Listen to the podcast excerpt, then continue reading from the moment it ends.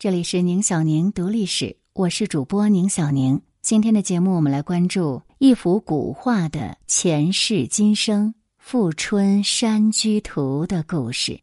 文章来源《经济观察报》观察家，作者赵百田。公元一三四七年的秋天，画家黄公望与同门师弟郑初，字无用，同游富春山。这里是他五十岁开始就隐居的地方。对着满山秋色，黄公望兴致勃发，答应做一幅《富春山居图》送给吴用。但他是个闲不住的人，一年中大半日子都在外面跑。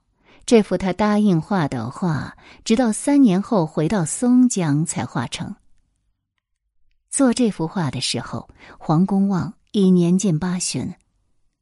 他学画虽晚。却出手不凡，诗法董源居然，又出乎其上。艺术史家公认他的一首山水千秋万壑，愈出愈奇，重峦叠嶂，越深越妙。这件晚期风格的作品聚集了他毕生的功力。画卷为六阶的纸本，也就是由六张纸连缀而成。展卷但见树木苍苍。峰峦叠翠，沙汀、村舍、平坡、亭台、渔舟、小桥等，皆疏密有致，把初秋时节浩渺连绵的南方山水，以一种魔力般的笔触表现得淋漓尽致。原来黄公望辍笔不画的三四年间，这幅画一直都在他胸中酝酿发酵，到此刻终于喷薄而出。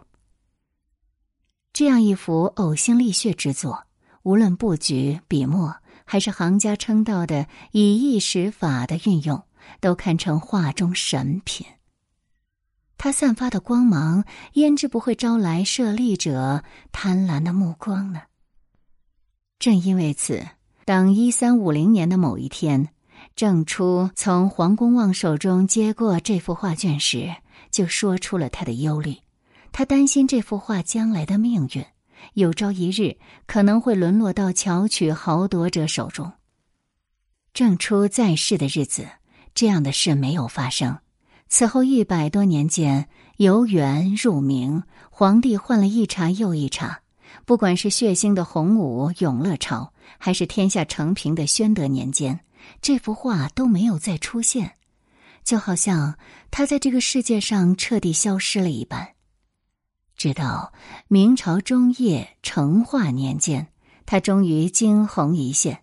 在辗转多人之后，他落到了苏州名画家沈周的手上。于是，郑初当年担忧的事开始应验了。沈周的画艺承自家学，又出入宋元。这个从未被考试制度所停揽的杰出画家，是享誉画坛的无门派的领袖。他一向视绘画为生命。自从得到素所仰慕的黄公望的这幅真迹，沈周一直秘藏于世，反复欣赏临摹画上的每一处景致，画笔的每一处转折和细微的变化，他都了然于心。然而看着看着，他发现了一个问题：这样一幅旷世名作，除了画家的卷墨字题，竟然没有一个名家的题跋。这也和黄大痴先生在画坛的名望太不相称了。于是沈周决定请一位诗人朋友来提拔，他就把画送到这位朋友那里。二人相交多年，他这么做很放心。但他送去提拔的那幅画后来竟然失踪了。日后才得知，那位朋友的儿子见到这么好的一幅画，心生歹念，竟然偷偷拿出去卖掉了。沈周好几次上门讨画，开始这一家子还以各种理由搪塞，后来瞒不下去了，干脆说画被人偷了。沈周听了将信将疑，但碍于故交情面，却也无可奈何。但一四八七年的秋天，一次偶然的机会，沈周在市场上一家书画铺里看到了被不知转卖了多少次的《富春山居图》，对方出价很高。当时他没有带那么多现银在身上，于是他让书画铺的老板替他留着画，他赶紧回家去筹钱。可等他筹够了钱，赶到市寺时，却不见了那幅画。老板告诉他，刚才有位买主出的价要高得多，已经早他一步买走了。沈周跑出去一看，街市上人头熙熙攘攘，哪里还有那位书画客的影子呢？不由得蹲在当街放声大哭。沈周已经两次失去了这幅画。一次被巧取，一次被豪夺。郑初当年的预言真的在沈周身上应验了。他明白，余生他再也不会与这画相遇了。这六张纸的长卷，每一处山峰，每一株树，甚至每一块石头，每一处云霞的呼吸，都已经深深的刻在他的大脑里。每一笔，他都能背下来了。那么，唯一可以拥有它的方式，就是凭着记忆把这幅画背临出来。这年中秋，沈周默写出了这幅记忆中的画。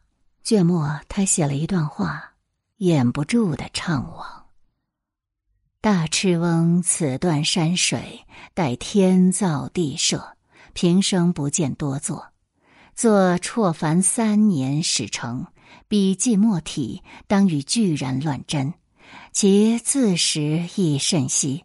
此卷常为余所藏，因请题于人，遂为其子浅墨。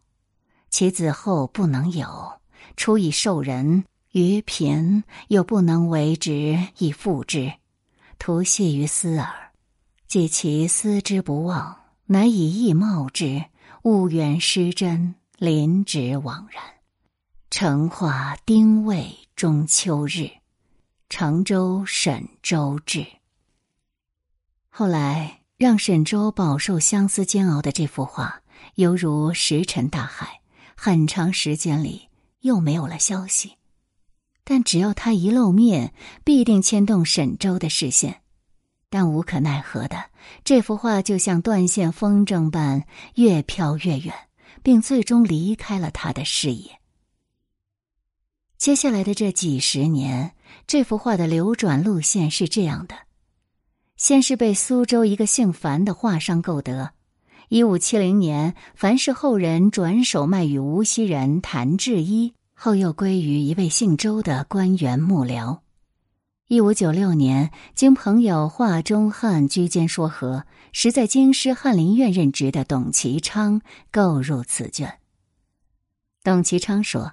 前辈大痴先生的作品，他之前见到过两件，一件是嘉兴向氏天籁阁所藏《杀气图》，长不及三尺；另一件是楼江王世贞所藏《江山万里图》，长可盈丈。但这两件作品笔意颓然，看上去真不像是真迹。唯有这幅长达三丈许的画作，一派天真烂漫。展之令人心脾俱畅，必是黄子久生平最得意的笔墨。狂喜中的董其昌在跋中连呼：“无诗乎？无诗乎？”表示要把此画深藏画禅室，与文人画始祖王维的那幅《雪江图》并置，时时观瞻，共相映发，从中汲取山水和笔墨的灵气。说来令人拍案称奇的是。三十一年后，沈周那幅仿作的《富春山居图》也辗转落到了董其昌手上。董其昌同样是以欢快的笔调记下了这次奇遇，予以丙申冬得黄子久《富春大岭图》卷。他一直把《富春山居图》称作《富春大岭图》。丙寅秋得沈启南《仿痴翁富春》卷。相距三十一年，二卷始合。董其昌对前辈画家沈周凭着记忆默写这幅名画的艺术功力给予了激赏，称之“冰寒于水”。因为在他看来，背临的过程既融合了前人技法，又加入了画家的自我感悟，这是一种艺术性的再创造。许是这个因缘凑巧触发了他的艺术灵感。就在得到沈周画作后的第二年，时年七十三岁的董其昌也参用黄公望的笔法，仿写了一幅《访大痴富春大岭图》。而晚年的董其昌因遭受奴变，一世清誉尽毁。他在华亭的家也几乎遭受一场末顶之灾。灾变之后的董其昌依托门生故旧，过了一段东飘西荡的日子，经济大为拮据。而那幅《富春山居图》也点押给了宜兴的收藏家吴正志。一六三六年，董其昌去世，这幅抵押在吴家的画。未及赎回，从此就成了吴家的镇宅之宝。吴正治死后，这幅画归了他的二儿子吴红玉。吴红玉对这幅画珍爱至极，专门辟出一室藏之，名《富春轩》。他的朋友曾不胜羡慕的感慨说：“名花绕屋，名酒盈樽，名书名画，名玉名铜，全都环绕拱卫着这一幅名画。这日子过得……”天上的仙人也不过如此了。后来清军南下，大雅风流云散，吴红玉也不得不夹杂在难民潮中出逃，家中的珍宝全都丢弃了，随身只带了平生最为珍视的两件艺术品，一件是智勇法师的千字文真迹，另一件就是这幅画。转眼到了一六五零年，乱离之后回到宜兴的吴红玉已到弥留之际，几度昏睡过去的吴红玉还兀自强撑着不咽下最后一口气。悠悠醒转时，他的目光死死盯住架上的宝匣。家人明白了，老爷临死还念念不忘那幅心爱的画呀。家人于是取出画展开，王红玉看了半晌。吃力的吐出一个字：“烧。”就在此前一天，王红玉已经把那幅智勇的千字文真迹给烧了，亲眼看着一个个字在火苗中一点点扭曲变形，直至化为灰烬。可叹的是，这么一种极致的爱，竟然是让心爱之物与自己一同毁灭，焚以为殉。他双手颤抖，点着了火，因病体难支，又回到床上。火光先从画的中段窜起，像一张黑乎乎的嘴，蚕食着那山川、树木和河流。室内荡开一股焦糊味，这味道就是死亡的气息。而就在这幅画即将沦于万劫不复的关头，有一个人悄悄离开了。他快步奔到散发出火光的堂前，抓起火中的画，用力一抡，起红炉而出之，扑灭了火星，愣是把这幅画给救了下来。此人就是吴红玉的侄子吴子文。在飞快的卷起这幅残卷的时候，为了引人耳目，这个机敏的年轻人又往炉火中投入了另外一幅画。画是给救下来了。却已断为一大一小两段，满是火烧烟燎的痕迹，而且画的起手一段也已经烧掉了。吴子文把画进行重新装裱，将前半段烧焦的部分细心接下。他庆幸的发现，重新拼接后的一尺五六寸，正好有一山一水一丘一壑之景，几乎看不出是经过剪裁后拼接而成。于是这一部分被称作《圣山图》，而原画的后半段装裱的时候，为了掩盖火烧的痕迹，特意将原本位于画尾的董其昌题跋切割下来放在画首，被称作“无用诗卷”。完整的一幅画从此身首异处。以后的日子，这两幅分开了的画一直在寻找对方。吴其珍在一六七零年前后送给王廷宾的是此画的前半段《圣山图卷》。这半幅图卷此后很长时间绝迹于江湖。二十世纪三十年代流入江阴一户姓陈的人家，被上海集古阁的曹有清得到，拆开分售。找到的买家是画家吴湖帆。吴湖帆用了家藏的一件商周时代的古铜器，换来了这幅残卷。又找到这户陈姓人家，捡回了被当作废纸的王廷斌的提拔，吴湖帆从此把自家的美景书屋称作“大吃富春山图一角人家”。后经沙孟海说和，吴湖帆以五千元的天价将此图卖给了浙江省博物馆。而此画后半段无用诗卷，与魔鬼定交的清初画商吴其珍也曾过眼。那是在此画刚经火狱之后不久。已由丹阳张范我转手泰兴季玉庸收藏。一六五二年春日的一天，吴其珍上门借观了此画。当时日已西落，面对画中清润的笔墨，吴其珍犹不忍释手。当时有一个叫程正奎的画家，曾不无天真的请求季玉庸，让这前后两段画破镜重合，以成就画史上一段佳话。季玉庸不知道基于何种想法，拒绝了他的这个请求。而这半幅残卷的流转路线，据说是这样的：先是由浙江平湖高士奇以六百两银子购得，后成为王洪旭的藏品。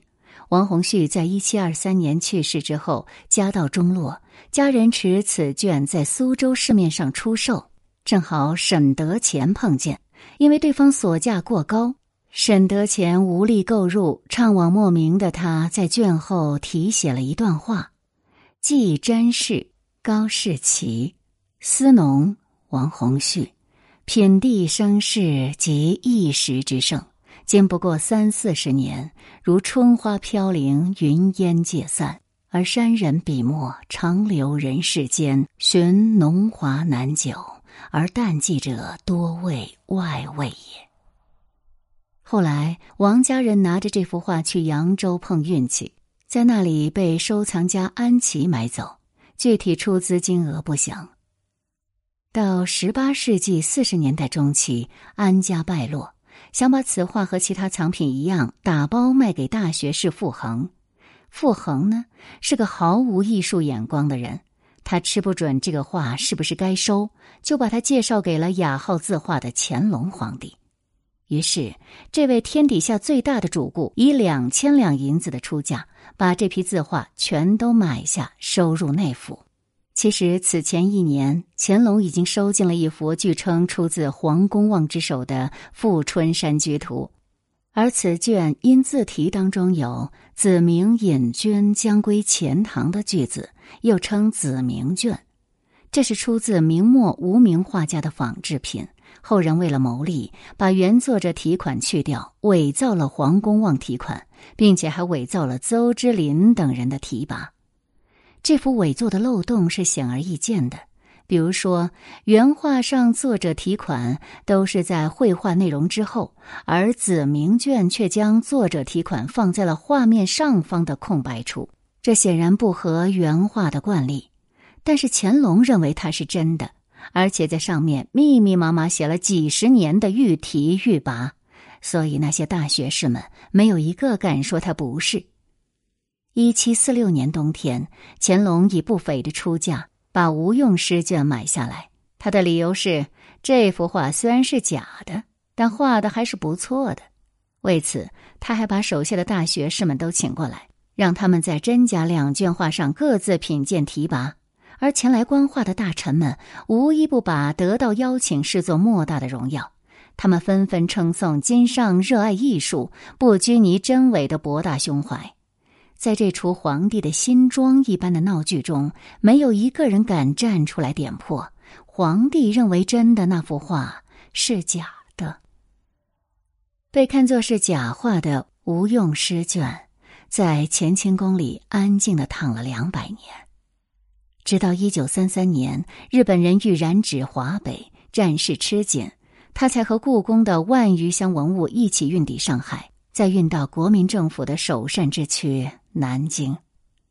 而这些文物在上海停留期间，一个叫徐邦达的文物鉴定专家，在比照了两卷《富春山居图》之后，终于纠正了这一流传两百多年的谎言。他宣称，乾隆御笔题说是假的那张，实际是真的；而乾隆提了很多字说是真的那张，却是假的。一九四八年内战即将结束，此画与两千九百七十二箱故宫博物院的文物一同运往台湾。据此画问世六百年，身首异处三百六十年后，也就是二零一一年六月，相互寻找了数个世纪的两幅图画，终于找到了彼此，重逢在台北故宫博物院。当时的政府首魁以他惯用的咏叹调式诗人口吻说：“话犹如此，人何以堪？”在这次名为“山水合璧”的展览之后，有拍卖行人士做了一次估价，这是一个让当年的吴奇珍们啧舌的数字。